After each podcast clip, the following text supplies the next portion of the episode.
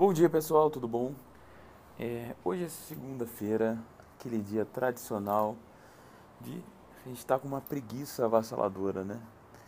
É, e eu queria aproveitar esse momento de preguiça para a gente é, pensar um pouco no que a gente precisa para escrever um romance. É, a gente precisa de muita técnica, a gente precisa é, normalmente de um direcionamento, de personagens complexos, precisa trabalhar o enredo, trabalhar o estilo. Mas uma coisa fundamental que é pouco falada, a gente precisa de disciplina. A gente precisa de determinação para conseguir terminar. Escrever um romance é uma tarefa grande, de demora muito tempo para a gente conseguir escrever. A gente precisa de muitas horas de trabalho. E isso a gente e muitos falam só da primeira versão, né? Ainda faltam as outras versões até o texto ficar completamente redondo. Então, a primeira coisa que a gente precisa fazer para qualquer tarefa grande é não deixar de fazer é, os, os pequenos passos dela.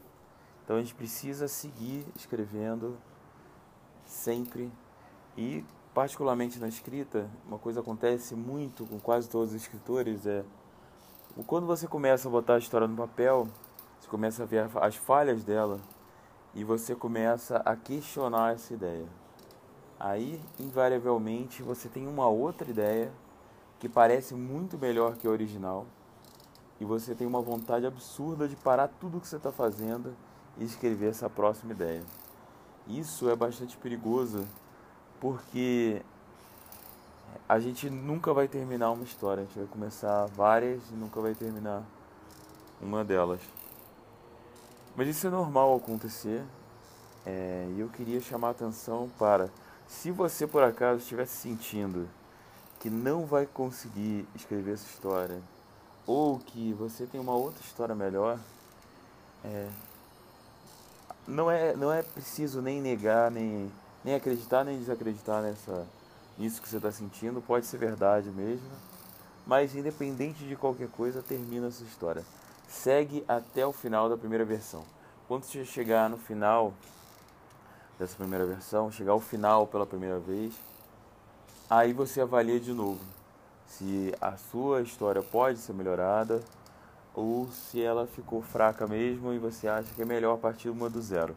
Mas nunca é, desista de uma história é, antes de terminar essa primeira versão.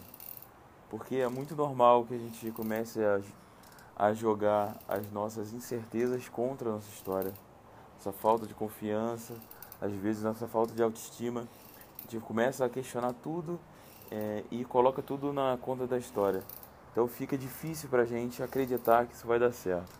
Mas nesse momento inicial, a gente não tem que ou acreditar ou não acreditar. A gente tem que seguir em frente apenas. É um passo depois do outro, até a gente conseguir terminar. E eu acho que isso é extremamente importante nesse mês de abril, nesse mês de abril que a gente está fazendo o desafio de escrita. Então, vamos lá, pessoal.